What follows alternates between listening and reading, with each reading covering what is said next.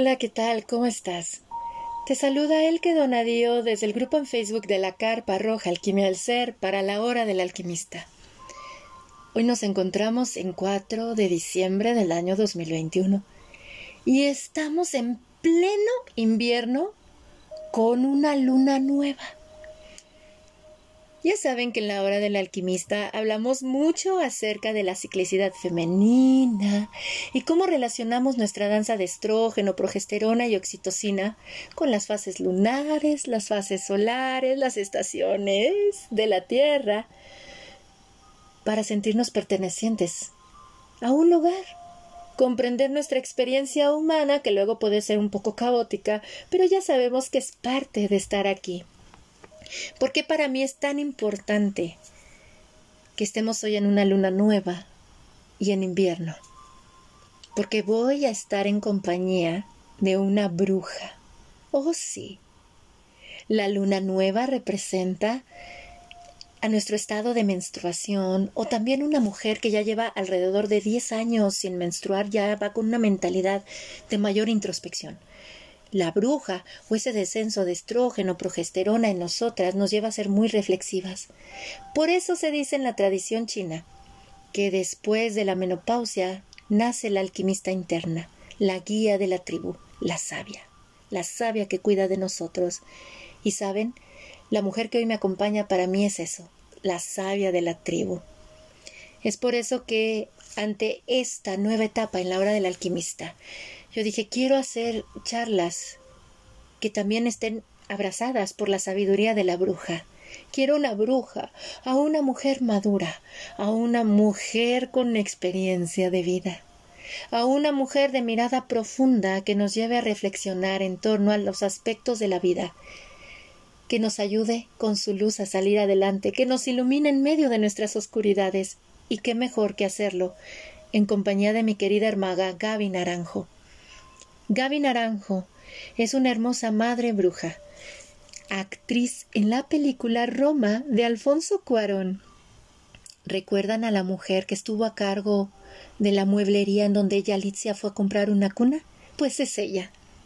Y además, mi querida Gaby es una apasionada por la lectura de cuentos y narraciones en voz alta. Y es por eso que a partir de ahora vamos a iniciar una serie de charlas con mi querida Gaby Naranjo que se van a llamar Semillas de Alquimia para nuestro ser.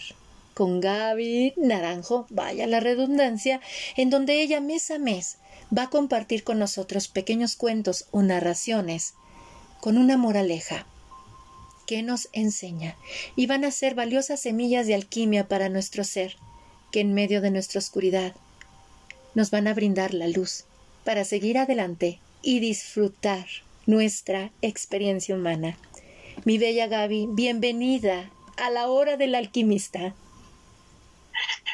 Hola, Elke, muchísimas gracias por, por esta eh, invitación. Me siento muy, muy agradecida contigo. Tú sabes que esto es de corazón. Te amo, mi querida hermaga. Estoy muy emocionada por por estar aquí. Pues sí, como tú bien lo comentas, para mí el leer en voz alta es, es una de mis grandes pasiones, ¿no? Eh, siempre me ha, me ha gustado, eh, es parte de lo que también me llevó a, poder participar en la, en la película.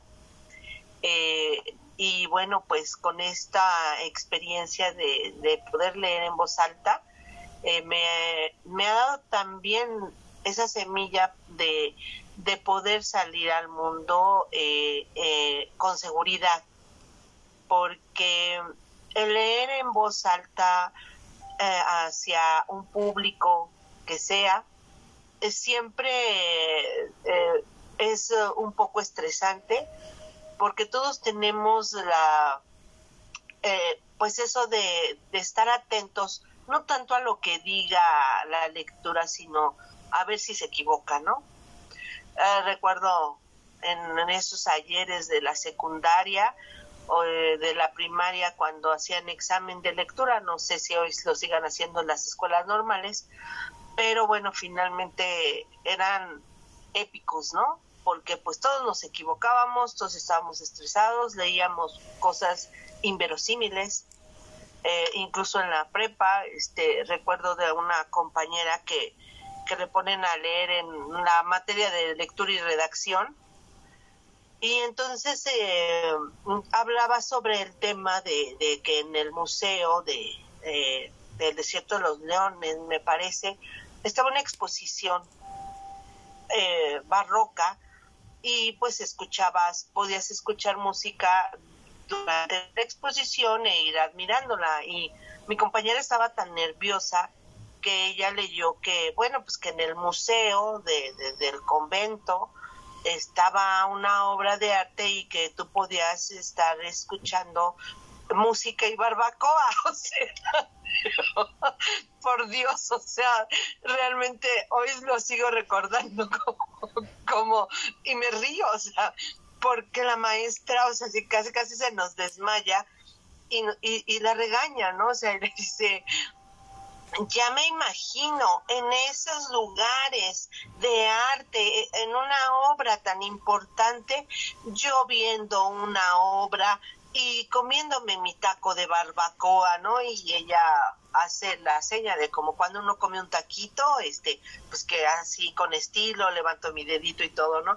Fue realmente, pues a lo mejor para nosotros divertido, me imagino, y yo creo apostar que para mi compañera pues fue algo muy agobiante y muy estresante porque el que nos dejen en ridículo ante todos y aparte de que Puchín sí la regué en público pues es algo como que a nadie nos gusta porque pues socialmente estamos, no estamos preparados para recibir burlas y menos tampoco como para poder recibir este una pues un regaño, ¿no? Una llamada de atención por no haberlo hecho bien y eso nos conlleva a odiar la lectura y más la lectura en voz alta, ¿no? O sea, yo no vuelvo a leer así y bueno, pues son nos van quedando como traumas, aparentemente no lo vemos así, pero sí, sí quedan como que secuelas de, decir, no me, no, no, no me vaya a equivocar y por estar pensando no me vaya a equivocar, me equivoco.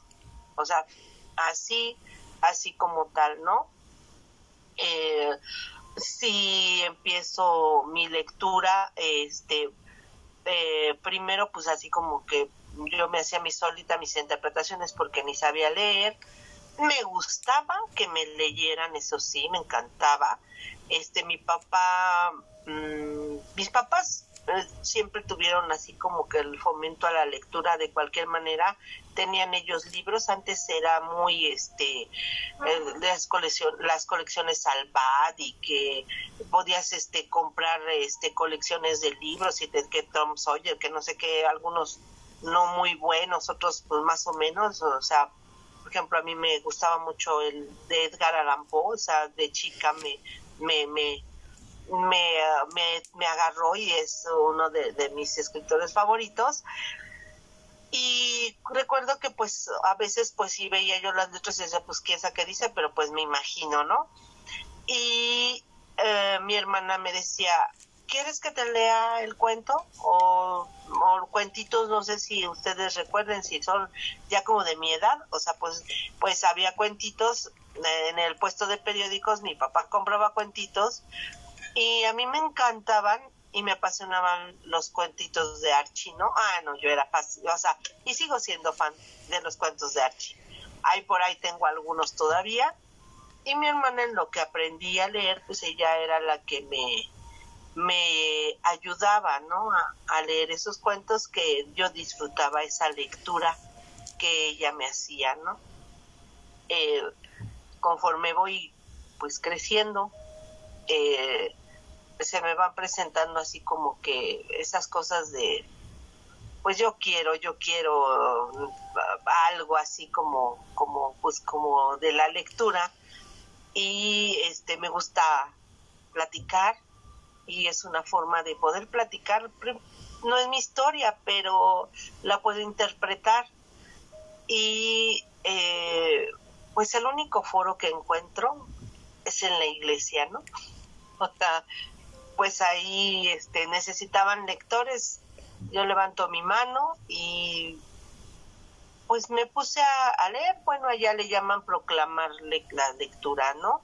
Es este, pertenezco a la religión católica y entonces, bueno, pues este, religiosamente yo iba a leer cada domingo y no perdía ninguna oportunidad, en cualquier mole yo levantaba la mano para pues poder decir, yo leo, yo leo, yo leo, yo leo. Y este, pues entonces pertenecía al equipo de liturgia, ¿no? Eh, de ahí,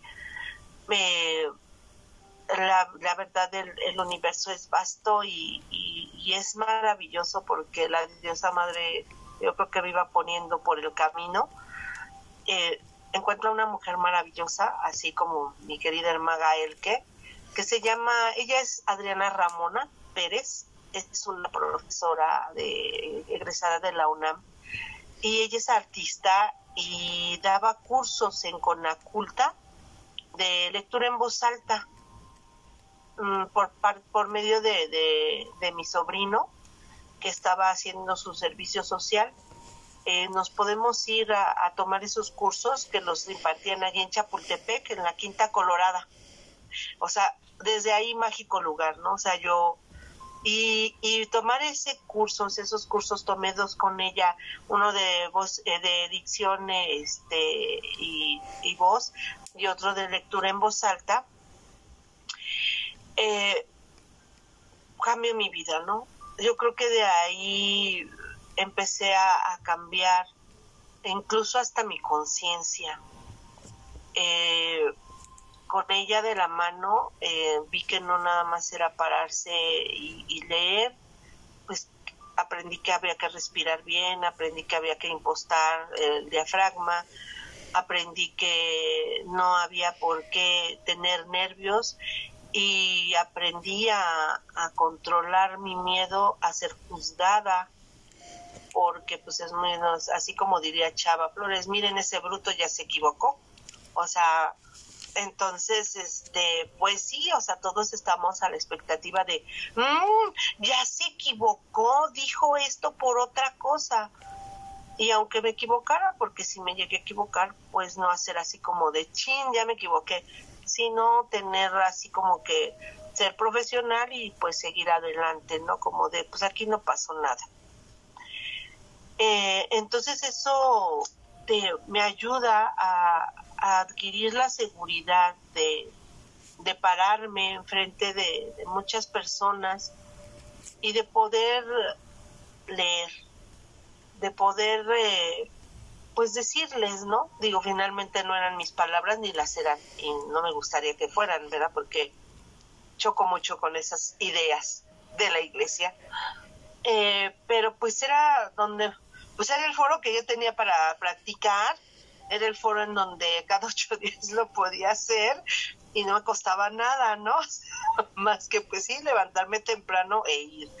Y este, y bueno, o sea, pues digo, yo agradezco a Dios y agradezco a la diosa madre porque pues finalmente ella está representada en la Virgen de Guadalupe y ahí está ella en, en la iglesia donde iba es un cuadro enorme y yo pues gracias, ¿no? O sea, aquí les voy y yo leía con pues con sensibilidad y pidiendo que bueno, pues si la gente que está queriendo o en busca de una conciencia más grande pudiera encontrar en mis palabras algo, o sea, no las dije yo, ¿no? Pero que que pudieran ellos encontrar algo aunque sea una sola palabra que les hiciera reflexionar en todo ese domingo sobre su vida, no sobre la vida de los demás sino sobre su vida para poder así ellos adquirir más conciencia. Eso es lo que siempre pedía, porque también eh, es todo un arte el, leer en la iglesia, no es así como salir, sino que hay que este, intencionar ¿no? esas lecturas, porque pues tampoco es salir a, este a como que a lucirse, ¿no? No es un momento de lucimiento propio, ¿no? Sino es como una eh, compartir unas palabras para que la gente se, bueno, no para que las personas, mejor dicho, se vayan con, con algo de que reflexionar. Probablemente habrá gente que se va a veces en blanco, pero pues así pasa, ¿no? yo me daba por bien servida si en algún momento alguien iba con conciencia, porque ese es eh, lo importante, ¿no? Que vayamos a cualquier centro religioso, a donde nos llamen o donde pensemos que estamos bien, pero llevarnos siempre algo espiritual para crecer como seres humanos, para poder alcanzar esa conciencia que es por la que venimos a trabajar aquí, no para, para nosotros mismos y que la vida nos vaya eh, siendo mejor. Y yo pienso que ahí fue a donde abrí la puerta para para todas esas oportunidades que me han llegado y pues poder llegar hasta aquí con ustedes y con mi bellísima hermana, amiga, hermaga de todo del alma, el que Donatío, que es una hija de Dios, exactamente. Ay, mi querida Gaby, gracias, gracias. Ya escucharon a Gaby, amigos de la hora del alquimista. Ahora entienden por qué yo dije, tiene que estar en la hora del alquimista Gabriela, porque me encanta, al estar escuchándola voy tomando mis anotaciones y claro, el, recorrido que nos haces ante el reto que es para nosotros el salir al mundo. El desafío de leer en voz alta para salir al mundo. Recuerdo muy bien que yo era una niña antes de mi adolescencia, antes de los 13 años, muy introvertida. Y se decía el introvertido. Y en nuestra sociedad occidental el introvertido es visto como el débil. Y más si tienes alta sensibilidad, no, pues el que te desmoronas con una gotita de agua, ¿no? Y recuerdo muy bien que todo lo que mis padres hicieron para que yo saliera al mundo y uno de eso fue hablar en voz alta frente a un público. Recuerdo que se pusieron de acuerdo con las monjas del colegio donde yo estudiaba y lo que fue primaria y secundaria era la encargada de leer en las ceremonias de los lunes. Era la maestra de ceremonias y era lo peor que me podía pasar. En lo que muchos niños soñaban con ser el maestro de ceremonias o que sus o que sus este ahora sí o que sus padres decían mi hijo fue el maestro de ceremonias. Para mí era un infierno estar parada frente a todos los niños formados en mí, frente a mí y ese terror que tú dices, me voy a equivocar al leer, y que si te equivocabas oías el ja ja ja ja ja ja ja ja y te escuchas, o el juicio de los padres que van con los directivos y le dicen, ¿por qué ponen a esta niña que no sabe leer? Mi hijo lee mejor. Entonces te vas sintiendo cada vez más asfixiado, en donde no quieres salir al mundo. Y sí, la, la, lectura en voz alta es algo que nos motiva y me hiciste recordar también lo que eran esos exámenes de lectura en voz alta en la escuela, en donde te calificaban cómo leías con signos de puntuación, cómo modulabas la voz, la dicción, y si te equivocabas en la pronunciación de las palabras, es, era estresante para uno y sobre todo el ver al auditorio y las reacciones de las personas que estaban frente a ti era lo peor. Recuerdo que mi padre me decía, si vas a leer en voz alta, mira a la gente por encima de su cabeza van a pensar que los estás viendo a los ojos, pero a la vez no te veas la nada, o sea, ve por encima de su cabeza, de su frente para arriba, no veas a los ojos porque si no te vas a colapsar.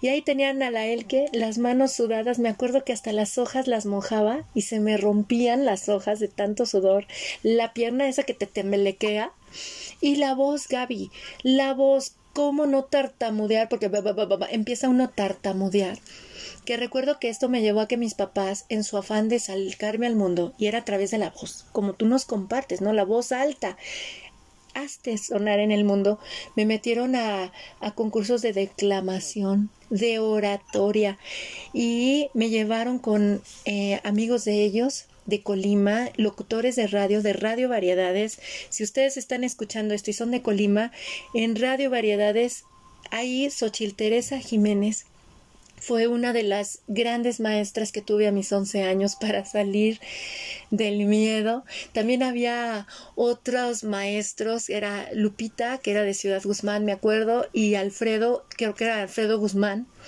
Ellos tres me ayudaron bastante, en donde decían, bueno, a lo mejor, porque también te decían, tienes que improvisar. En la escuela te mandaban a improvisar y dices, bueno, si con algo que traigo escrito tartamudeo y me bloqueo ahora, imagínate hablar de un tema.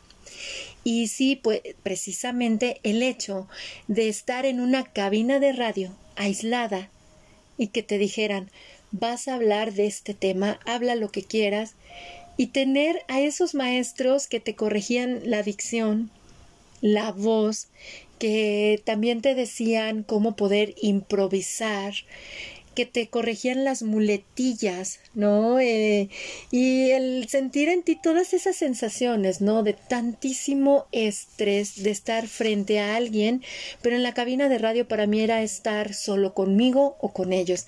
Entonces, esto que nos has compartido, Gaby, me encanta porque yo creo que como humanos tenemos muchísimo el miedo a ser juzgados y criticados, ser exiliados y sobre todo tener miedo a equivocarte para que de ahí, de ahí, alguien se la pase juzgándote y criticándote. ¿No? Y es, y eso es algo que para nosotros no es algo muy sano como humanos. Y pues si tienes una alta hipersensibilidad menos. Y claro, la improvisación nos lo enseña también el leer. Y al ir a la iglesia recuerdo que para mí también me encantaba leer en voz alta en las misas. Al estar yo en un colegio católico era de la primera lectura, la segunda lectura y luego como como ya te trenían hay que hay que manejar dicción, modulación de voz porque era importante tener lo que es la entonación, voz, cadencia, ritmo, la calidez porque no es lo mismo una voz estridente a una voz serena y calma, a una voz que sea un bálsamo para el alma. Era lo que me decían, que sea algo agradable para el oído, porque si es una voz educada, como decían los locutores, el mensaje llega más profundamente a la gente a que si no es una voz este con educación, por así decirlo. Y al escucharte, me encantó esta reflexión que tú dices, llevarnos algo espiritual para crecer como seres humanos y que nos sea de utilidad en la vida. Sí es verdad, o sea, resueno mucho con eso porque yo vibré muchísimo y me resuena mucho la parábola del sembrador. Recuerdo que a mí incluso mi mamá me decía, sé como el sembrador porque de repente para lo que para mí era muy importante y profundo, para los demás no lo era, y yo llegaba a sentirme como como no comprendida. Y mi mamá decía, sé como el sembrador, tú solo comparte. Comparte las semillas y en alguna tierra va a germinar. No es tu responsabilidad la fertilidad que tenga la tierra. Qué tan receptiva es a la palabra, porque las semillas son palabras que estás compartiendo. Tú solo comparte. Cada persona es una tierra en su mente y dependiendo de la fertilidad que tenga esa persona o la disponibilidad que tenga para abrazar la semilla, le va a germinar. Y con los años he aprendido que las, las semillas tienen hasta su tiempo para germinar.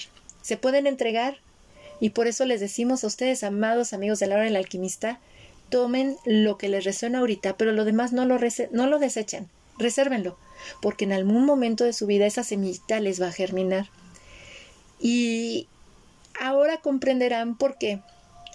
Si yo deseaba, en esta nueva etapa de la hora del alquimista, compartir más semillas de alquimia, llamé a Gaby.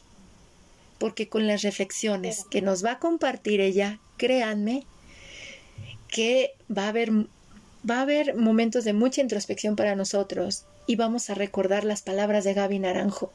Vamos a recordarlas y van a ser una lucecita en medio de nuestra oscuridad. Mi querida Gaby, en esta ocasión, ¿qué narración o cuento nos vas a compartir y por qué lo elegiste? Bueno, pues mira, ese es un engargolado porque no es el libro original, es un engargolado que me regala una compañera precisamente de, de ahí del curso con Adriana Ramona. Es de Ketanaba Gómez eh, ella es una escritora, narradora de cuentos, ha obtenido algunos premios, ella eh, nace en Nayarit y ha obtenido premios nacionales.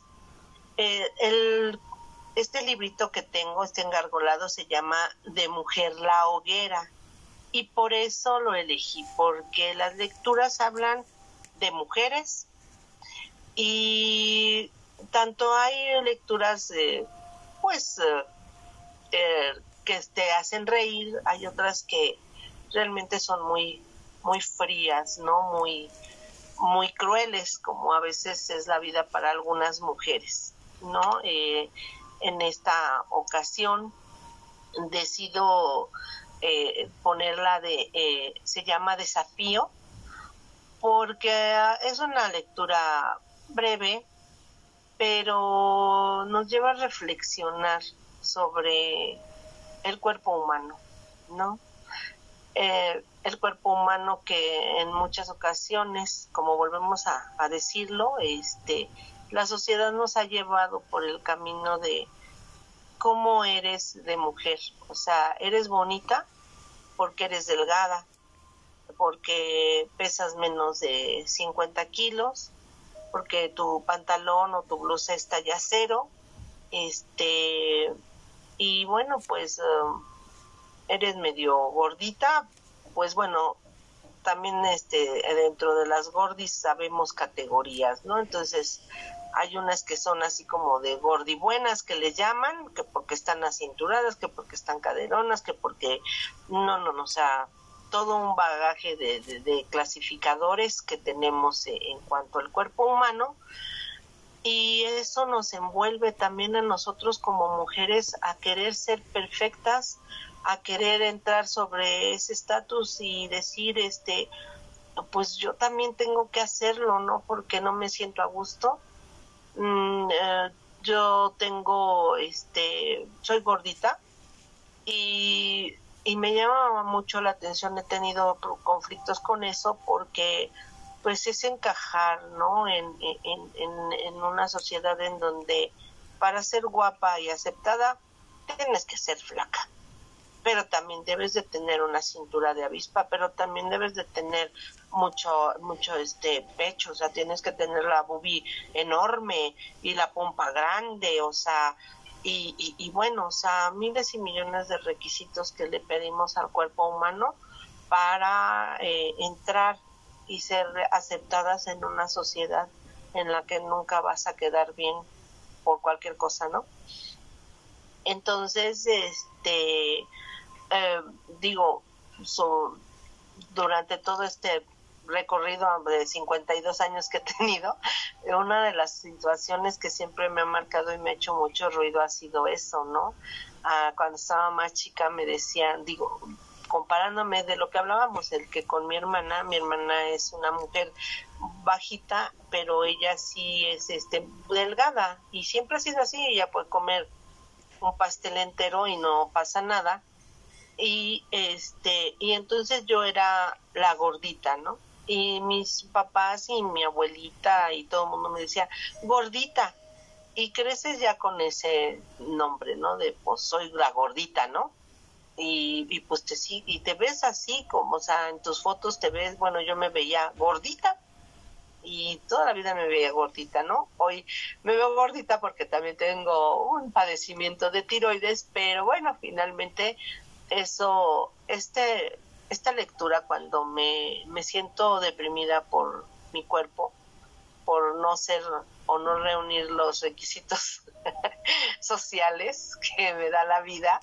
este, me acuerdo mucho de este cuento de desafío y lo y lo, lo recito pues, lo, lo pienso en mi mente porque también llegué a tener por parte del trabajo, nos mandaron a, a un curso de este uh, de personalidad, ¿no? Eh, lo impartía una actriz de, Televisa, obvio, pues curvilínea la chica con su mamá, también curvilínea la señora, en donde nos iban a enseñar a vestir, a maquillarnos, a caminar, todo, ¿no?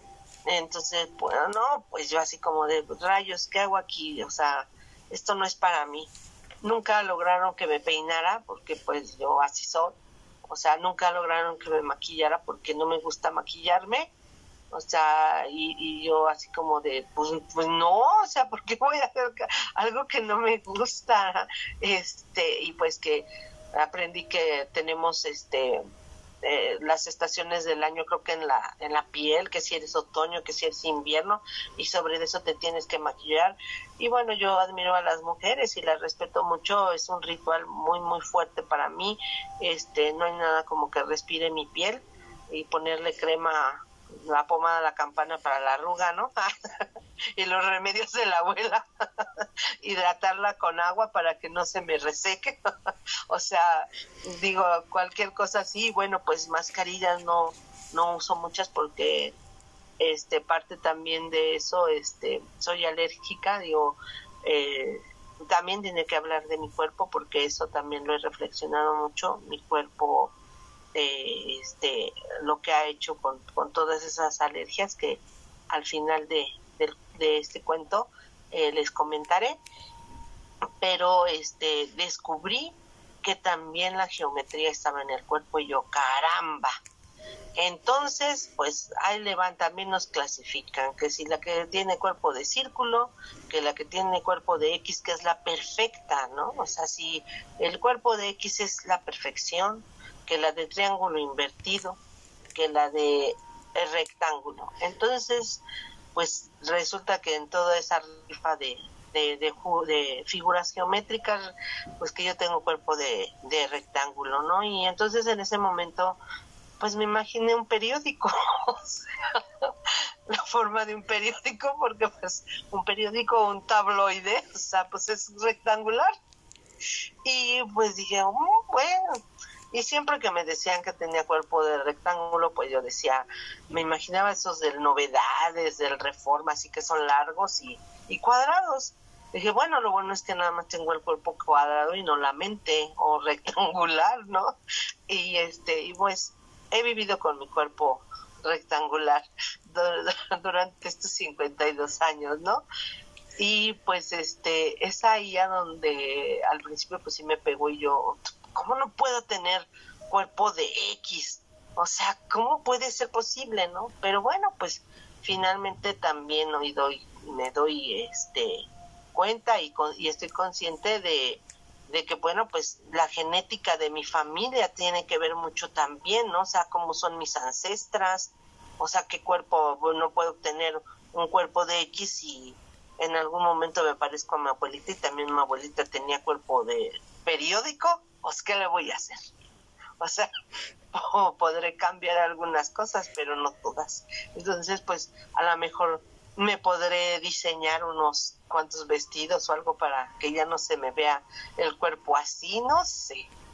Digo, esas ya son como banalidades o que a veces también las necesita uno, ¿no? O sea, pues sí, es alimentar mi alma y, y, mi niña y todo y la mujer que soy, ¿no? O sea, también es válido decir, ah, yo quiero este vestido, o sea, o esta zapatilla, no sé. Entonces, por eso escogí este, este breve cuento de, de Gómez que se llama El desafío. Adelante, somos todos tuyos, mi querida Gaby. Déjame este prepararme y empezamos. El desafío de Queta Nava Gómez. La mujer aquella iba sentada junto a mí. Se levantó con aires de princesa y con un meneo exagerado avanzó hacia la puerta del vagón. Cuando éstas se abrieron, taconeó por el andén, acompañada de todas las miradas y mi envidia más rastrera. Lo primero que hice al llegar a mi departamento fue pararme frente al espejo y entender por qué yo pasaba inadvertida. Ropa de mal gusto, abdomen abultado, llantitas indiscretas, busto flácido, en fin, un balance nada favorable. Me dio lástima mi cuerpo maltratado. A manera de restitución, le prometí que, sin importar sacrificios, dentro de dos meses, las miradas de todos los hombres resbalarían sobre él. Me inscribí a los aeróbicos. al ritmo de la música, pegué de brincos, pujé, sudé como caballo y fortalecí los músculos abdominales hasta que el plazo se cumplió. Hoy es el día. Mi cabellera negra y ondulada cae sobre la espalda. El maquillaje es impecable. Las zapatillas moldean y alargan mis bronceadas piernas y un hermoso medallón me adorna el pecho. Decidida, abro la puerta y salgo al pasillo taconeando con ritmo. Procuro dar a las caderas un movimiento incitante y logro los primeros resultados. La del ocho se quedó boquiabierta. El portero me miraba incrédulo mientras salgo para recibir el sol de la tarde. Siento sobre mi cuerpo miradas codiciosas y me envanezco. No he llegado a la esquina cuando escucho el chirriar de los frenos y el golpe. De seguro, dos tontos que al mirarme olvidaron que iba conduciendo. Es increíble lo que puede lograr una mujer desnuda a media calle. Wow. Wow, wow. wow.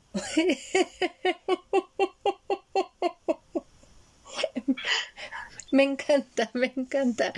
Y al escucharte, me fascina. Nos, al, escuchar todos los estereotipos sociales bajo los cuales estamos presionadas de cumplir las mujeres. Porque incluso hasta la que diga, no, a mí no me afecta, claro que sí, sí le llega a afectar.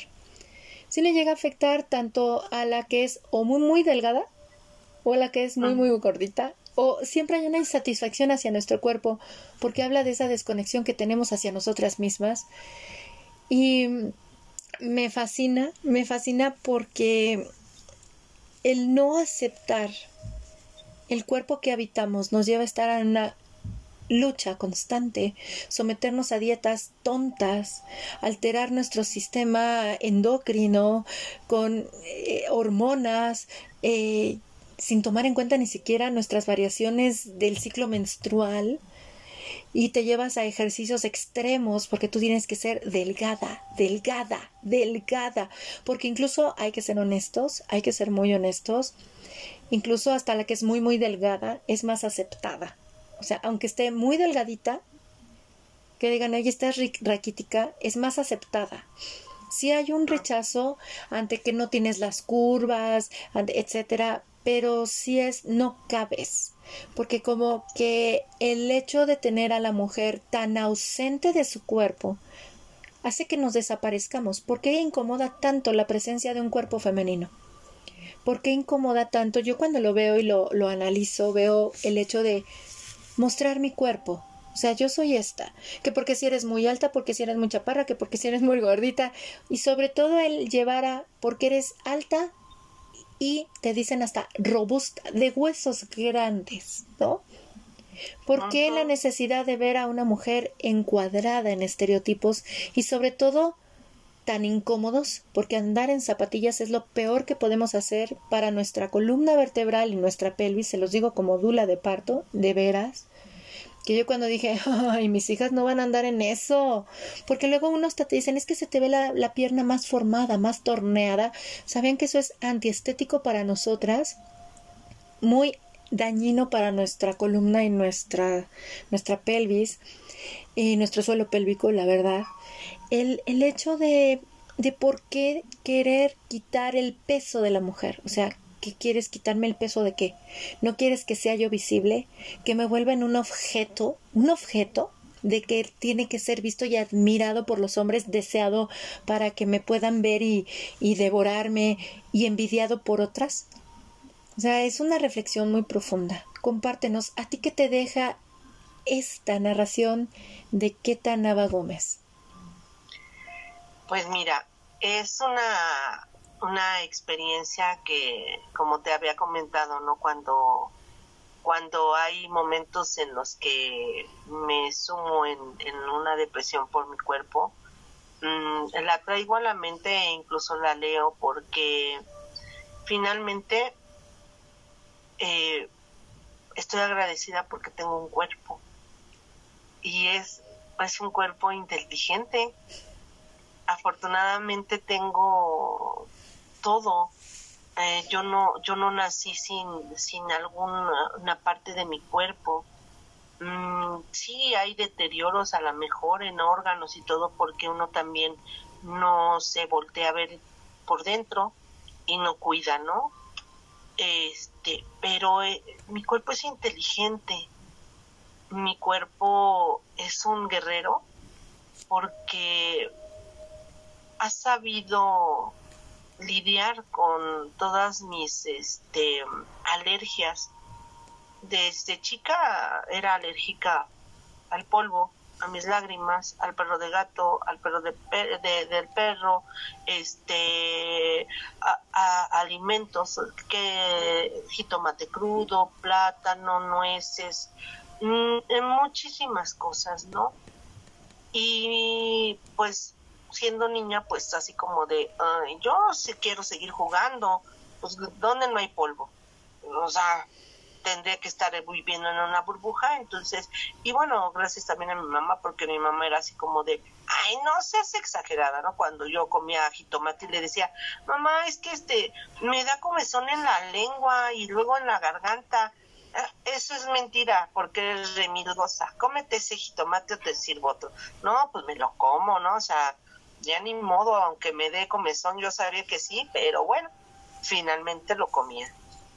Y entonces mi cuerpo es sumamente inteligente porque sigo viva, porque a pesar de todas mis alergias y, porque mi mamá procuraba mi alimentación y ella decía que el jitomate era sano, o sea, porque yo tendría, mi cuerpo necesitaba jitomate para las vitaminas, pues este mi cuerpo se fue haciendo de pues de sus uh, defensas y de hoy en día tengo digo aquí el que lo sabe rescato perros y gatos y tengo en mi casa gatos y tengo en mi casa perros y pues polvo también tengo en mi casa porque pues entra por todos lados, ¿verdad?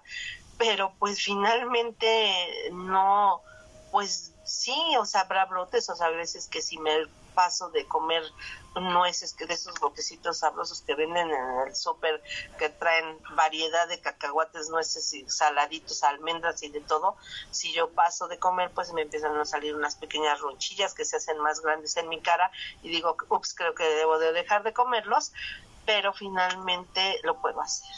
Entonces, este, eh, es cuando veo y digo, mi cuerpo es inteligente, porque a pesar de que tengo eh, un problema de tiroides por después de, del embarazo que tuve de mi hijo, este, yo no me siento tan mal como otras personas que, que padecen de la tiroides y no he tenido tantas complicaciones como las que han tenido otras personas. Entonces, eh, es ahí a donde me puedo acercar y voltear a ver mi cuerpo, no como en la revista, ¿no? No me, no me acerco a ver una revista de moda, una cosmopolita, no, no sé, de las que hay ahora, pues porque entonces me hundo. Pues porque voy a comparar mi cuerpo, eh, que pues no tengo cuerpo de X, que tengo cuerpo de periódico. Y recuerdo mi clase de esa de cuerpo de periódico y digo, pues sí, sí tengo, doy noticias, ¿no? O sea, por lo menos no es como diría Chabelo, no es una espantosa X, o sea, este, o sea, es, es bueno, ¿no? Entonces yo lo, lo, lo empiezo a canalizar así y, reflexiono sobre que puedo caminar, puedo tomar una pluma con mis cinco dedos y tengo dos manos para para sentir mis mis eh, mis sentidos están vivos aunque uso lentes pero puedo ver puedo escuchar, puedo oler, puedo tocar texturas y puedo sentir con todo mi cuerpo, puedo sentir, eh, me puedo quitar los zapatos y, sentir las texturas del piso, de las paredes también, porque pues cuando uno sube sus piecitos a, la pared y puede hacer muchas cosas, ¿no? Eh, y no necesariamente tiene que ser de, bueno, pues este, si eres gordita, eh, se te reducen tus este, cinco sentidos, ¿no? O, este, o si eres muy delgada, pues igual. O sea, el cuerpo no sabe de eso, el cuerpo es algo perfecto que nos dio la diosa madre, que nos dio nos dieron y que y que es maravilloso porque con el que lo entendí en Carpa Roja, o sea, podemos como mujeres dar vida. O sea, wow, qué impresionante. E incluso si ya lo llevamos a un nivel así religioso, incluso la iglesia, aunque ataca a veces a las mujeres y es un poco misógina, eh, ellos también aceptan que cuando estamos embarazadas y cuando damos a luz, somos eh, como, como diosas, somos diosas. Por eso la mujer tiene que descansar 40 días porque de acuerdo a la iglesia, este, esos 40 días, este, tú estás como inmaculada, como eres algo divino y te tienes que cuidar esa, ese cuerpo porque pudiste dar vida, ¿no? Y no importa que seas flaca o gorda, o sea, eso no importa, este, para ser mamá, ese no es el requisito. Habrá otras complicaciones genéticas, de, de, de, de, otra índole, ¿no? Pero finalmente, este, no es que está, está muy gorda, no puede tener hijos, o no, pues este, está caderona, o no, pues no, no, ella no, no es, no es apta. Pues no, finalmente el cuerpo es, sabio y dice, pues tú sí puedes tener hijos y necesitas esa experiencia y cómo va, la, lo tienes, ¿no? Ya que si eres ancha de cadera, que si no, bueno, también depende mucho de la preparación que demos a nuestro cuerpo cuando vayamos a ser madres, ¿no? Eso ya es otro, dirían, es harina de otro costal, pero finalmente aquí la reflexión que siempre me ha quedado es esa, ¿no? O sea, ella, pues sí, o sea, yo me, me, me veía o hay veces que me veo en ella, ¿no? Así como de, ay, esta fulana así, pues, y hasta taconean y así como que el cabello lo, lo hacen como látigo para que vean así de ya me ven, pues yo así soy de preciosa y uno corre al espejo a autocriticarse y autodescalificarse y decir, caray, ¿cómo no puede ser como ella? ¿Cómo no puedo tener ese cuerpo? O sea, ¿en qué momento? O sea, aunque haga lo que haga, ¿no? Pero caes en cuentas como comentaba él que o sea pues a mí dime dieta y yo ya me estoy enojando no o sea yo ay no o sea no no tampoco es este como para comerme dos pasteles eh, al día pero si finalmente este el tener que hacer porque incluso ellos le llaman no sacrificios de, de alimentación. O sea a lo mejor debe de haber otras otras maneras no de, de poder a lo mejor si tiene uno sobrepeso y cómo lo puedes llevar, pero pero finalmente no es este decir pues tengo que sacrificarme para ser delgada, pero sacrificarme para ser delgada para que para mí para tener una recompensa conmigo misma o para que yo me sienta bien ante la sociedad y me sienta segura de que ahora sí estoy delgada y, y me van a ver ahí cuando vaya en el metro Pino Suárez bien lleno, ¿no? es cierto. Entonces, este, finalmente, eh, pues, pues es, es aceptarlo. Yo sé que es difícil porque, pues, aquí les estoy hablando de eso, ¿no? Que hay veces que, que, que, volvemos a tropezar con ese tipo de, de, conductas porque no las, como te las uh, incrustan o te las van repitiendo diariamente en tu diario vivir y por todos lados, este, si er-, eres este, delgada, eres triunfadora, ¿no? Eh, tienes todo a la mano, un buen esposo, hijos, carro, carrera, o sea, eres lo mejor. Ya estás un poco subidita de, de, peso, no, pues este, pues váyase allá a lavar ropa ajena, este, usted no tiene por qué sobresalir en la vida porque no tiene cuerpo de modelo. Y nosotras mismas nos vamos apagando y no nos vamos reconociendo lo que somos sin dejar atrás nuestro cuerpo, pero tampoco dándole tanta importancia a, si estamos eh, llenitas o, no estamos llenitas, ¿no? Eh, incluso pues igual también, ¿no? En las tiendas te venden ropa, pues te dice talla 38 y te compras una blusa 30, te pides una 38 y parece 34 y no te cierra. Pues obvio es que te frustras, ¿no? Entonces, pues es finalmente, pues como que ir afinando durante tu vida qué es lo que quieres y, y, y aceptando tu, tu realidad, pues como ella la acepta, ¿no? O sea, ¿qué más eh, fortaleza que alguien que pueda salir desnudo a las calles con el cuerpo que tenga, ¿no? Porque finalmente la ropa, la ropa nos hace como un escudo, ¿no? es, es así, es como de, no, no, no, no, todos me pueden ver, ¿no? Y aunque yo esté gordita, pero no pueden ver bien si estoy flácida, mucho, poco, nada, ¿no? Si tengo estría, si, si, no sé, si tengo alguna arañita ahí por la mala circulación de las varices, lo que empieza a salir, ¿no? Y bueno, pues la ropa nos esconde, es nuestro escudo ante la calle, ¿no? Yo así lo veo, pero cuando tú te muestras desnuda, ¿qué hay que hacer?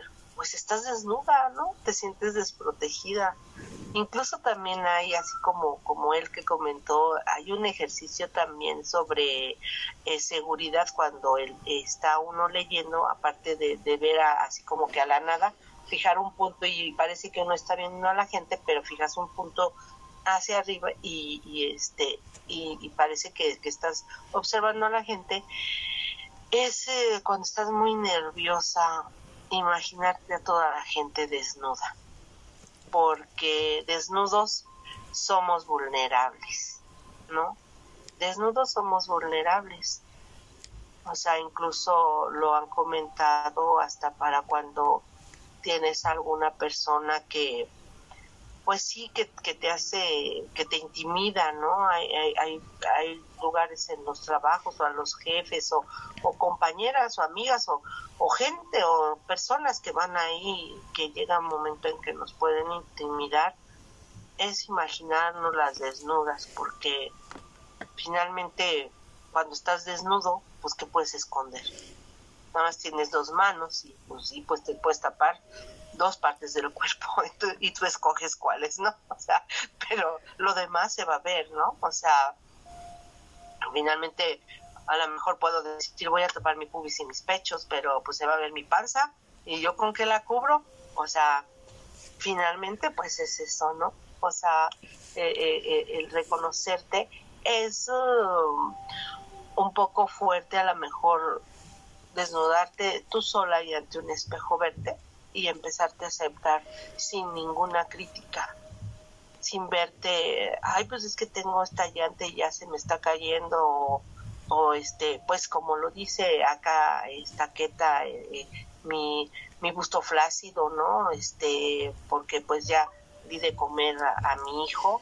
este o, bueno pues el, la famoso bolsita en el en el brazo que le dicen que si el monedero que si tantos apodos que les ponen no a, a las partes del cuerpo pues sí pues finalmente este pues el cuerpo también va sufriendo procesos degenerativos conforme vayamos pasando la edad y también si nosotros eh, lejos de cuidarlos este pues más le, le, hacemos daño pues también ese cuerpo este pues tiende a, degenerarse más rápido y a tener más problemas porque lo que estamos viendo siempre es como lo ha comentado el que en muchas de las cápsulas no que ella da es vemos para afuera, todo para afuera, todo para afuera.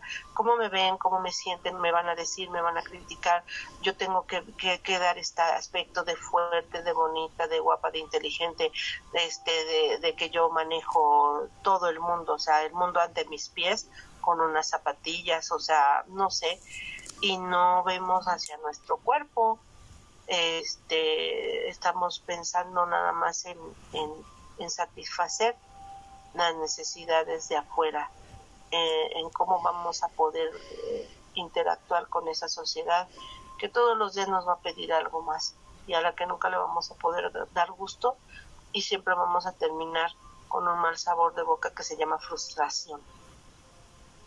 Entonces, este, pues, pues eh, en ese tenor, cada que yo leo a este cuento de el bueno, se llama Desafío el desafío, este, encuentro más introspección para mi cuerpo redondo, ah, no, de periódico, ¿verdad? y me puedo reír de él.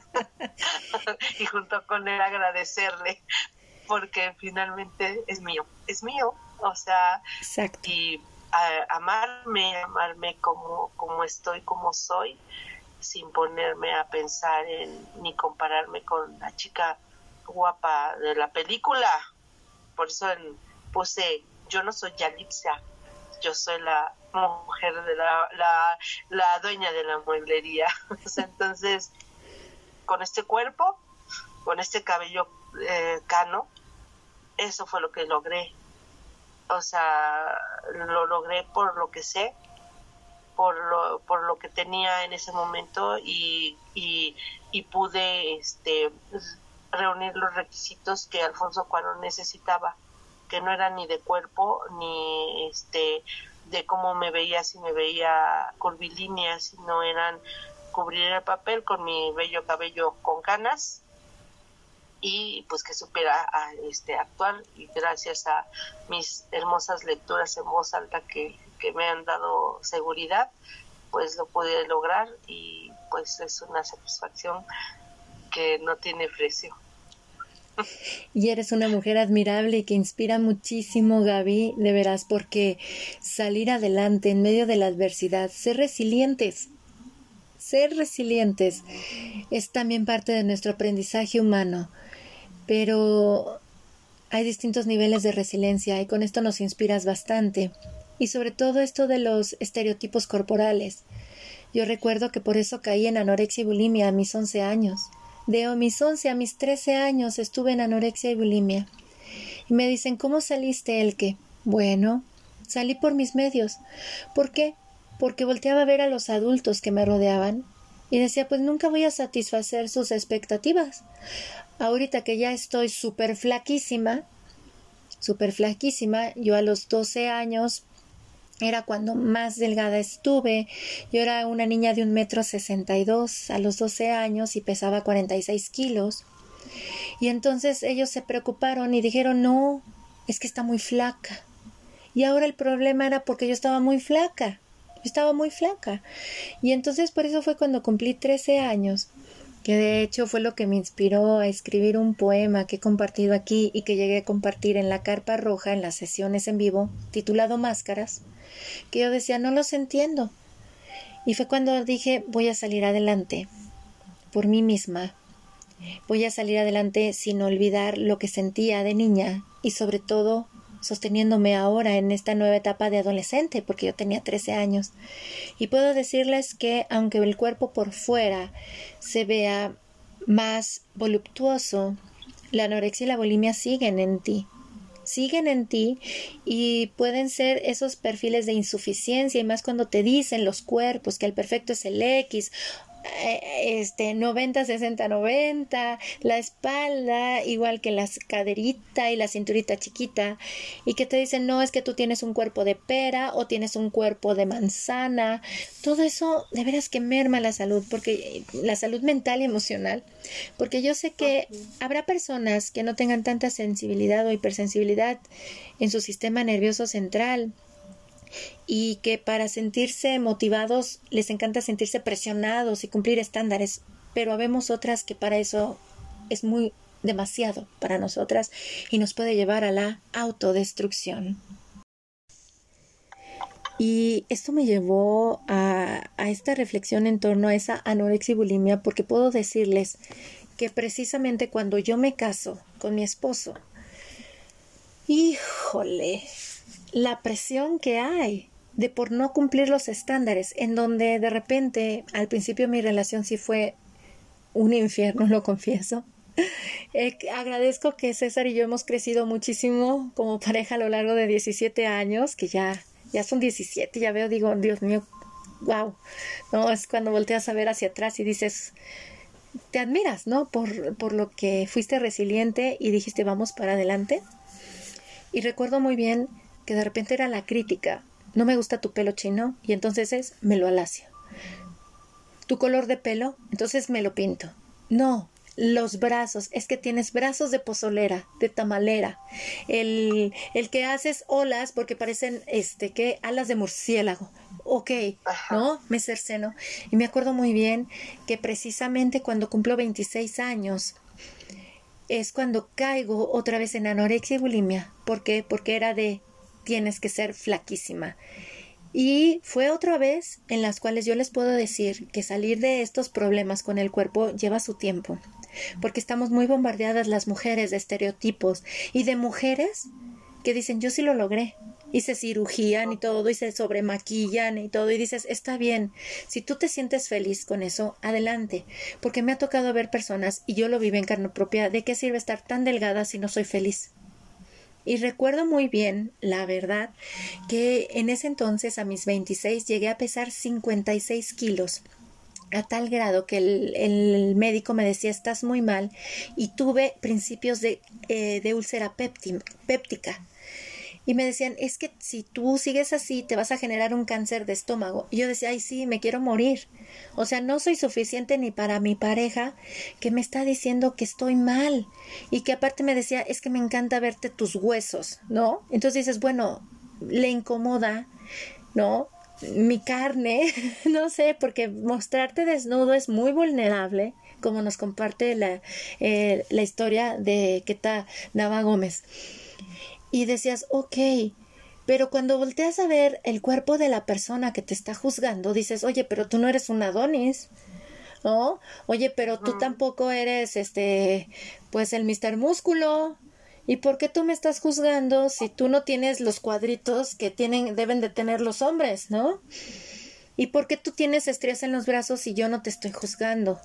Entonces, esto también nos lleva muchísimo a la importancia de abrazar nuestro cuerpo y bendecirlo, en donde para mí, cuando pese a todo que me decían que yo no iba a poder ser mamá y menos por mi condición y que había padecido anorexia, muchos factores, para mí cuando me embarazo de mi hija mayor y veo ese puntito titilando en mi útero. Literal, en ese 2006 mi vida cambió.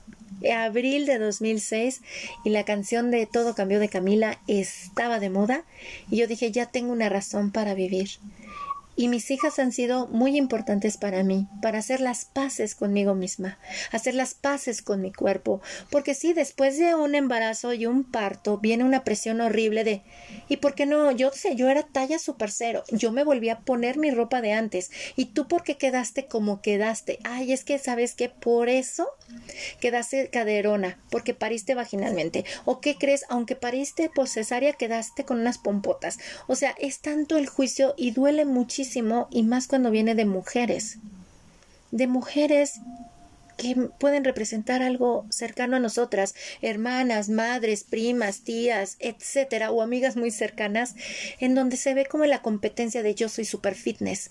Tú no te estás cuidando, mira, parece que no parí. En cambio, tú cómo te ves. Y que yo decía, ay, mi mamá tenía razón, queda uno como un tubo de pasta de dientes malapachurrado, ¿no? Después de parir, sin forma, ¿no? Y te dicen, es que es porque no haces ejercicio, y vente al CrossFit, y ven, créanme que yo concuerdo con mi querida Gaby, en donde dices que móndrigos desgraciados, porque también hay hombres así, somos con nuestro cuerpo que habitamos. De veras que otras de las reflexiones que a mí me llevó a valorar mi cuerpo, ¿saben cuál fue? Cuando después de parir a mi hija Marianne, que es la segunda, estaba yo en pleno posparto y desarrollé el principio de Guillain-Barré. El principio de Guillain-Barré es horrible, horrible, se los juro, ¿por qué? Porque va colapsándote todo el cuerpo, todo el sistema nervioso central se te va colapsando a tal grado que no sientes luego nada. O sea, no sientes nada. En que, y sientes todo. como Pierdes la fortaleza de tus piernas. Es como si tu cuerpo se empezara a apagar. Shuk, shuk, shuk. Pero tú eres consciente. Y tú dices, pero no puedes moverte. Pero tú eres consciente como si estuvieras en una prisión. Y dices, pero ¿por qué no puedo mover mi mano, mis pies, no me puedo mover y nada más tu cuerpo se está apretando, apretando a tal grado que te empieza a sofocar el cuerpo, empiezas a tener arritmias cardíacas, te falta el aire y la muerte llega cuando llega al cerebro. O sea, es lo último que muere, por eso va de las pies hacia la cabeza. Y para mí agradezco que nada más llegaba a mi pecho y después ya me destrababa. Pero a diferencia de un ataque de epilepsia, que no recuerdas lo que te pasó, aquí recuerdas todas las sensaciones y le decía yo a mi esposo, es como estar en una tumba y no poder salir. O sea, es como estar encerrado y no puedes mover tus brazos, no puedes mover nada, no puedes decir, me muevo. Y sí me llegó a ver, a bendecir mi cuerpo. O sea, para mí mi segundo eh, parto fue lo que me llevó a una alquimia profunda de mi ser, en donde dije, basta, Basta, tengo que amar y bendecir, como tú nos dices, el cuerpo que habito. Bendigo que puedo moverme. Bendigo que respiro. No necesito un aparato para respirar. Bendigo que puedo estirarme. Por eso me gusta bailar, por eso me gusta cantar, porque lo peor que viví después con mi cuerpo fue eso. Porque incluso después de parir a mi hija Nicole, era de ¿y por qué estás tan gorda? Es que subiste 27 kilos, qué impresionante. Y las presiones, ¿no? Y yo volví a caer en anorexia y bulimia después de parir a mi hija mayor. Y cuando me embarazo por segunda vez, no saben, se los comparto, fue frustrante embarazarme por segunda vez porque dije, ya, ya estaba flaca, estaba en mi peso y ahora otra vez volver a engordar. Y por eso mi hija menor es la alquimia pura de mi ser y por eso he vivido tantas cosas con ella que yo al vivir el Guillain Barré que dice, ah, te quejas de tu cuerpo, ok, no hay nada. Me hicieron electromiografías, resonancias magnéticas, de qué es lo que está pasando con el cuerpo que no responde tu cuerpo, a tal grado que yo me llegaba a paralizar como si fuera una persona con una fractura de columna, o sea, del cuello para abajo, no me movía, no podía mover ni mi cara, ni mis ojos, no podía ni parpadear, y tú por dentro eres consciente ¿De qué me pasa? No puedo ni mover los ojos. Ahí es cuando el cuerpo te está hablando, porque créanme amigos de la hora del alquimista, el cuerpo nos habla y para mí ha sido una alquimia profunda ir al cuerpo. ¿Por qué creen que yo voy mucho al cuerpo? Y amo mucho lo que Miranda Gray me enseñó de ir al cuerpo de mujer, sentir mi cuerpo, qué mi cuerpo me está diciendo ante este cambio hormonal.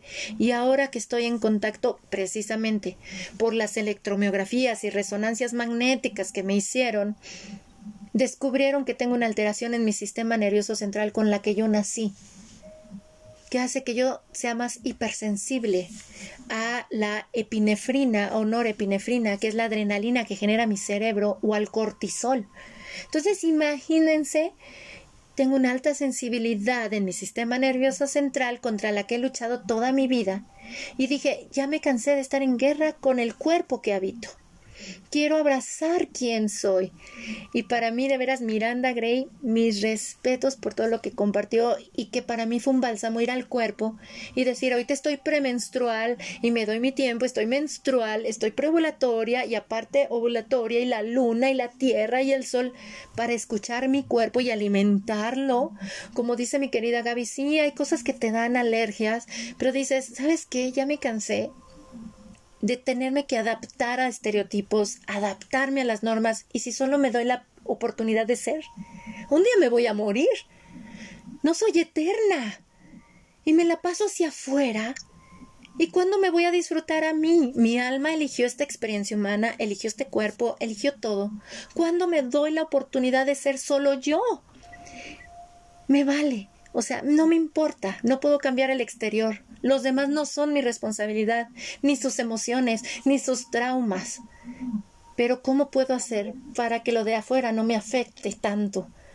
Y ha sido hermoso que por eso he diseñado las danzas cíclicas y la danza del placer, porque una vez que lo integro en mí me gusta compartirlo, porque a lo mejor tú lo estás escuchando y te sientes angustiada y no sabes qué hacer o te sientes angustiado porque ya también estoy dando mentorías para hombres, para que conecten con la satisfacción de ser hombres, de ser hombres, entendiendo que el cerebro masculino sí tiene unas variaciones muy grandes que el nuestro por su danza hormonal, que el cerebro del hombre homosexual es muy diferente al cerebro del hombre heterosexual que incluso eh, en donde todavía es un misterio es en el cerebro de la mujer heterosexual con la homosexual. Hay todavía por él la danza del estrógeno, progesterona y oxitocina, el ciclo menstrual.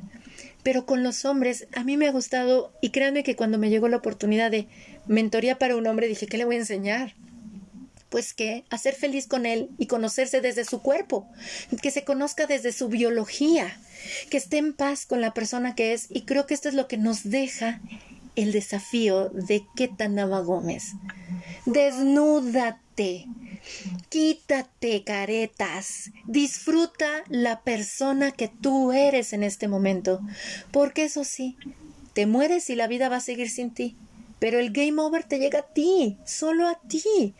Y entonces para la única persona que sí eres necesaria e indispensable es para ti misma. Nadie te conoce como tú. Y créanme que al escucharte, Gaby, decir este es mi cuerpo y lo amo, y aunque tenga cuerpo de periódico, yo dije, ok, amo mi genética, vi traigo la genética de mi abuela austriaca, vi las fotos de mi abuela, yo no soy de piernas delgaditas, yo soy de piernas robustas, o sea, era así como abrazo lo que soy. Y por eso en la sintonización del 20 de octubre yo dije, que es cuando trabajamos las ancestras, mi abuela materna me da permiso de ser la mujer que amo ser, con todo y mis variaciones del sistema nervioso central, con todo y que tengo escoliosis, lordosis y muchas cosas con las que nací en mi columna, me da permiso y me doy permiso a disfrutar la mujer que soy, porque en mi vulnerabilidad habita mi fortaleza. Y tengo que disfrutar quién soy, nadie lo puede hacer. Un día me voy a morir, eso es cierto. Tal vez el alma es eterna, pero la mujer que soy ahorita va a morir y prefiero morir cuando me tenga que ir de aquí a estar muerta en viva por estar cumpliendo tantos estereotipos de personas que están igual que yo. Porque quien se la pasa cumpliendo con estereotipos y criticando y juzgando es porque no se aman a sí mismas, no se aceptan, no se valoran y créanme amigos de la hora del alquimista, Escuchar a tu cuerpo es hermoso, como dice mi querida Gaby, es divino. Es divino, de veras que es inteligente nuestro cuerpo. Y me encantó lo que dijiste, Gaby, y lo comparto con amor. Tu cuerpo físico es inteligente y es un guerrero que ha salido adelante y sabes que eso me resuena mucho y, y, me hace vibrar a tal grado ganas de llorar, porque sí, cuántas veces sometemos nuestro cuerpo a lo antinatural y sobrevive nuestro cuerpo, se adapta, se amolda y luego a través de enfermedades nos dice, hey, eso no, pero uno se quiere forzar para cumplir con un estándar y dice uno, basta, basta, y si me disfruto como soy. Y claro, les puedo decir, como una persona que lleva cuatro años danzando de acuerdo a su ciclo hormonal femenino, que me encanta ser tan gentil conmigo desde mi cuerpo, Actúo desde mi cuerpo ahora, mi cuerpo es mi aliado. Y ahora que estoy dando el salto para aceptar la hipersensibilidad de mi sistema nervioso central que tengo, pues voy a integrar algo más, voy a escuchar algo más que mi cuerpo me ha gritado desde que soy bebé y que yo no he querido hacerle caso, ¿no? Que luego hasta uno ve el cuerpo como monstruo. Es un monstruo que me quiero desatar, por eso me hago cirugías, por eso me pongo fajas, por eso hago tanto ejercicio, no quiero ser esta, por eso me maquillo, por eso no disfruto ver a esa mujer hermosa que soy frente al espejo. Y claro, el reto es cuando somos madres. Híjole, ¿cómo le podemos enseñar a los hijos a amarse a sí mismos si no nos amamos a nosotras mismas, si no nos aceptamos como somos, si no nos maternamos, no podemos maternar al otro? Y entonces, cuando lo vemos, amo y agradezco, ¿sabes qué? El movimiento de mujeres que se está dando. El nuevo movimiento de mujeres para despertar a la energía femenina. La que dice reloj de campana, tócame las horas para que despierten las mujeres todas. Sí, despertemos, por favor. Hay que visibilizarnos a nosotras. No tenemos que eh, encajar en roles ni estereotipos absurdos para sobresalir. O sea, queremos sobresalir siendo igual que todos. No, por algo nosotras como mujeres, como nos dice Gaby, somos divinas. Sí, traemos una egolatría genética, porque compartiremos un 99% con todos, pero en un 1% somos únicos los seres humanos y nosotras con nuestros óvulos es lo que nos recuerda. Nacimos con esos óvulos, nacimos con lo mejor de nosotras. En nuestros ovarios habita lo mejor de nosotras. Por eso la conexión con el útero es tan importante. Nos lleva al cuerpo, nos lleva a amarnos, a la mujer que somos y que no tienes que encajar en ningún estereotipo, solo tienes que disfrutar plenamente, ser la mujer que tú eres y en función de cómo te amas y te aceptas, lo vas a ver fuera de ti, porque hasta vas a inspirar a otras mujeres o incluso los hombres, créanme que me ha pasado, se paran en la calle y te dicen, qué mujer tan hermosa tú eres y estás tú sin tanta producción de cumplir estereotipos. Luego incluso hasta en pijama y los pelos parados que sales a la tienda de la esquina te dicen qué hermosa estás y te regalan una flor y dices ¡Oh, Dios mío, gracias, porque eso significa que ya me estoy amando y me estoy aceptando como soy. Así es que esto es algo que es un deleite y como les dije, amados amigos de la hora del alquimista, con Gaby Naranjo vamos a tener muchas y valiosas semillas de alquimia para nuestro ser. Gaby, de veras que es un honor y bienvenida a la hora del alquimista y no te voy a dejar ir porque yo sé que cada cuento que nos compartas va a estar repleto de muchísimas reflexiones que nos nutren el alma. Compártenos, por favor, tus contactos, cómo pueden entrar en contacto las personas que te escuchen contigo para que también escríbanle, yo sé lo que les digo, y te expresen qué les dejó a ellos, así como yo ahorita estoy haciendo público, qué me dejó escucharte a ti. ¿Qué les dejó a ustedes escuchar a Gaby? ¿Cómo pueden entrar en contacto contigo, corazón?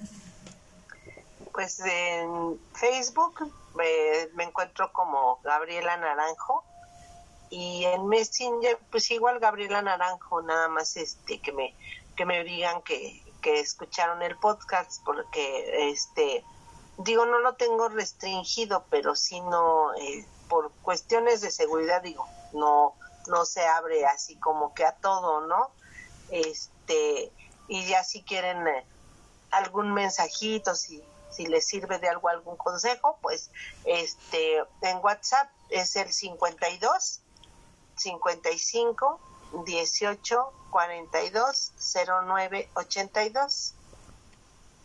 Entonces, pues ahí me pueden me pueden mandar un mensajito y ya les digo comentándome, ah, pues te escuché y ya este pues podemos platicar y podemos intercambiar este pues conocimientos, ¿no? Ah, eh, esto, esto no es ah, para, bueno, esto, esto que tú nos has ayudado y nos has compartido para abrir, no es para crear controversias, sino es para, este, de, de tú, de, tú estás bien y yo no, o al revés, ¿no?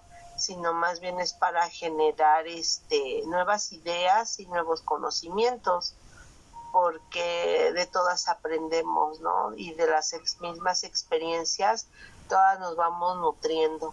Y más cuando somos mujeres, y pienso que en estos momentos que en los que estamos viviendo, tiempos controversiales, en algún momento tiempos muy violentos para mí, o sea, yo así lo siento y muy tristes.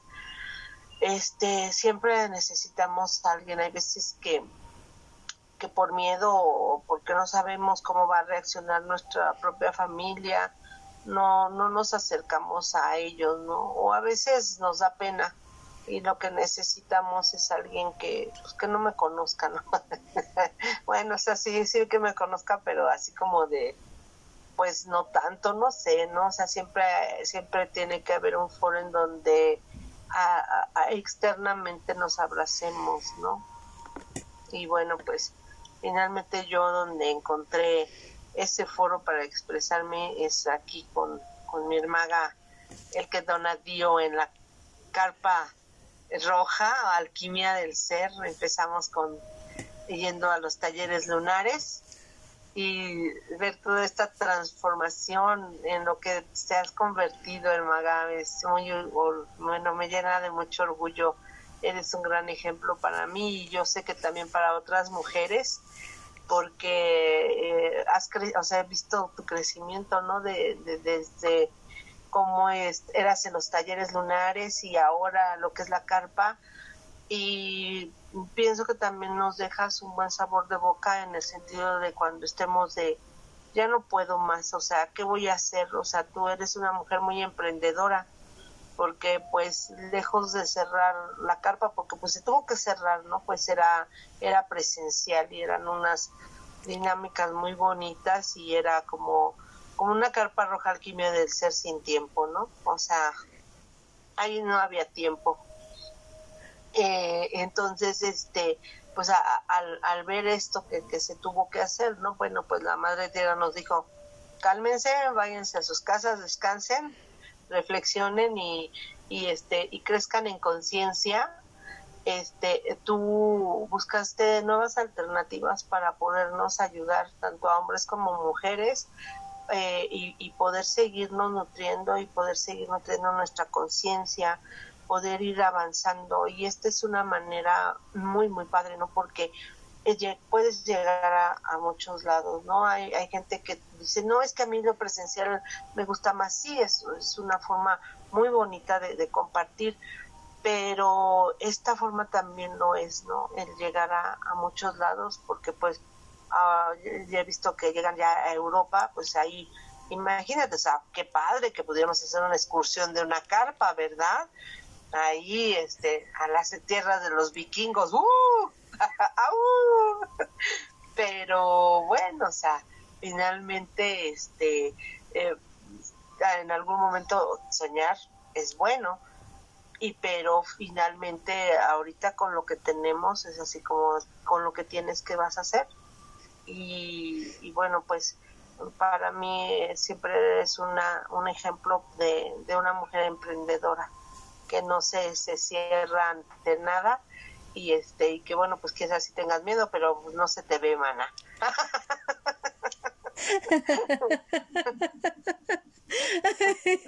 Mil gracias, mi Gaby. Y hemos de contarles que sí, a Gaby le tocaron los principios de cómo surgió la carpa roja, porque en 2017 decidimos César y yo abrir las puertas de nuestro hogar que antes se llamaba, antes de ser la Carpa Roja Alquimia Ser, era la Casa Sin Tiempo. Hacíamos talleres de magia lunar, en donde sí sabías a qué hora entrabas, pero no a qué hora salías, porque sí se nos hacían los círculos, pero hasta el día siguiente, literal, ¿no? De tantas reflexiones, meditaciones, cantos que hacíamos, actividades. Y pues sí, a mi querida este, Gaby, junto con su hermana Connie, que son ahora sí como dicen, miembros fundadores de la Carpa Roja Alquimia del Ser, les tocó nuestra primer sesión de Carpa Roja, cuando ya nuestro lugar donde nos reuníamos, que era la Casa Sin Tiempo, ahora fue la Carpa Roja Alquimia del Ser, sin tiempo, lo cual sí teníamos que amoldarnos como a los tiempos y todo, y siempre era un reto el tiempo, porque nos podíamos pasar hablando horas y horas, abríamos nuestros mensajes oraculares, pero también empezamos a construir una tribu muy bonita en donde podíamos desnudar nuestra alma sin tener miedo a equivocarnos o ser juzgados, en donde en lo personal, a mí saben que yo no me considero una persona que ya tiene resuelta la vida y, ay, ya, ya, sigo adelante. No, yo siempre me veo como una persona de, en la vida es maestría y aprendizaje. Y el aprendizaje implica la maestría y la maestría es la puesta en práctica. No puedes dar algo que no ya vivas tú. No puedes compartir algo que ya no sea tuyo. Y recuerdo muy bien que ese es algo que nos ha gustado porque no hay nadie por encima de nadie. Todos aprendemos de todos. Y eso es algo muy bonito porque si crees que ya lo tienes resuelto, siempre lo he dicho, ¿qué demonios haces aquí? Si aquí en el planeta humano venimos a aprender a ser humanos en este planeta Tierra. Y siempre aquello que ya crees súper resuelto, pues te va a poner en prueba a ver si es cierto que ya está resuelto. Y saben que yo los invito a que, como dice Gaby, sí, he llegado a tener miedo, me la pensé mucho para hacer podcast y sí llego a sentir también todas esas angustias, inseguridades, pero saben que me gusta poner en práctica lo aprendido. Y cuando yo veo angustia, eh, la oscuridad no me da miedo, para mí es ir a otro nivel de relación conmigo misma y por eso digo es catapulta No temas ir a tu oscuridad, como dice Jung, no temas ir, porque en lo oscuro todavía habitan aspectos de ti que no conoces, de tu experiencia humana. Disfrútala plenamente. Y eso es algo maravilloso. Y cuando se tuvo que cerrar debido a pandemia, para mí también fue como una oportunidad de descansar, porque si hacíamos círculos casi cada sábado, ¿te acuerdas, Gaby? No, y círculos, círculos, y llegamos a irnos a Manzanillo, a Acapulco, a Colima, y a llevar la carpa roja itinerante, y de repente llega el momento en que puedes ser muy cansado y quieres descansar. Y se abre esta oportunidad, ya existía el grupo de la Carpa Roja en 2019 para hacer meditaciones en línea, dices, vamos a abrirlo, vamos a seguir, ahora nos vemos ahí y ahora que está la hora del alquimista, bueno, ya nos compartimos con el mundo porque la tribu crece y es bonito tener estas charlas en donde todos somos aprendices y maestros. Siempre estamos en constante aprendizaje y puesta en práctica. Y esto es hermoso, hermoso para decir sí, ¿Me aíslo? Sí, a veces yo desaparezco porque requiero de mí misma y eso es lo que a mí me ha enseñado mucho mi danza cíclica. Incluso ahora que con la sintonización de las ancestras yo sabía que me iba a la cueva Sabía que había aspectos que yo tenía que cumplir, claro, como mi trabajo, o realizar mis charlas en podcast que las disfruto porque platico con mis hermagas. Es un encuentro que, créanme que es una charla entre alquimistas. Es como si nos tomáramos un cafecito y estemos platique y platique, porque luego terminamos la grabación y continúa la charla después o desde antes. Y pero para mí el comprender mi fase premenstrual, la luna menguante, el otoño, el sol del atardecer o mi fase menstrual, que es la luna nueva, el invierno, la ausencia de sol, me ha dado la oportunidad de ir a, a mí. Y por eso ya sabía que las ancestras me iban a llevar a la cueva, porque aparte decreté que mi abuela me daba permiso de ser la mujer que quiero ser, entonces tenía que ir a la oscuridad para encontrarme con todos esos aspectos que no aceptaba de mí porque me daba miedo mostrarlos al mundo. Y por eso ahora me ha tocado abrazar la alta sensibilidad de mi sistema nervioso central, que fue el monstruo que quise ocultar desde niña y decir, bueno, pues ahora voy a vivir también de acuerdo a esto que traigo biológicamente, porque ya basta de despreciar mi cuerpo físico como tú nos compartes en esta reflexión del desafío. Es un desafío, sí. Mi alta sensibilidad del sistema nervioso central ha sido un gran desafío para mí desde bebé, desde siempre en donde recuerdo a mi querido neurólogo, el doctor Caldera, muy lindo, que me dijo, el que tienes que aceptar que así eres, mejor ve a terapia para que aprendas a aceptar que así estás, esa es tu biología. Como tú nos dijiste, bueno, traigo un problema de tiroides después de mi embarazo, bueno, voy a aprender a vivir, a aceptar esto. Y la aceptación, créanme amigos de la alquimista, nos lleva a la sanación.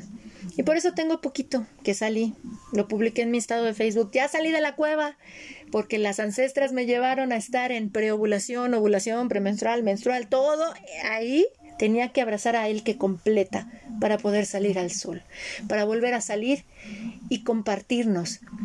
Está bien aislarnos, está bien darnos nuestros tiempos y creo que el desafío es eso, el aceptarnos como humanos. Mi querida Gaby, gracias por estar en la hora del alquimista. Ya sabes que yo te amo con profunda pasión y amor. Gracias, gracias. Y va a ser un placer vernos el próximo año, literal, en enero, y empezar con valiosas semillas de alquimia para este 2022. Mi querida Gaby, te abrazo fuerte y con muchísimo amor. Gracias, gracias, gracias. Bendecida es tu existencia, mi Gaby. ¿Y qué decirles a ustedes? gracias, hermosa, de veras mi corazón salta de emoción y de alegría que hasta mi familia te manda saludos. ¡Ay, vas con Gaby! Las niñas, me saludas a la Gaby, por favor. Igual César. ya sabes, mana. Bueno, ¿qué podemos decir? Que hemos vivido tanto juntas desde el año 2010 y tanta alquimia y aún hay más, mana. Aún hay más, porque viene más alquimia para nosotras. Así es. Muchas gracias a ti por por eh, brindarme este foro para para hacer algo que me apasiona y ya no es en la iglesia. ya tienes la hora del alquimista. Y como decimos, si lo sabe Dios, que lo sepa el, mundo. Amén. Así es que ya saben, amigos de la hora del alquimista, contacten a mi querida Gaby. No se van a arrepentir. O sea, de veras que... Ay, los invito a, a, que escuchen a su intuición y se acerquen a las personas que su corazón les dice, ahí es.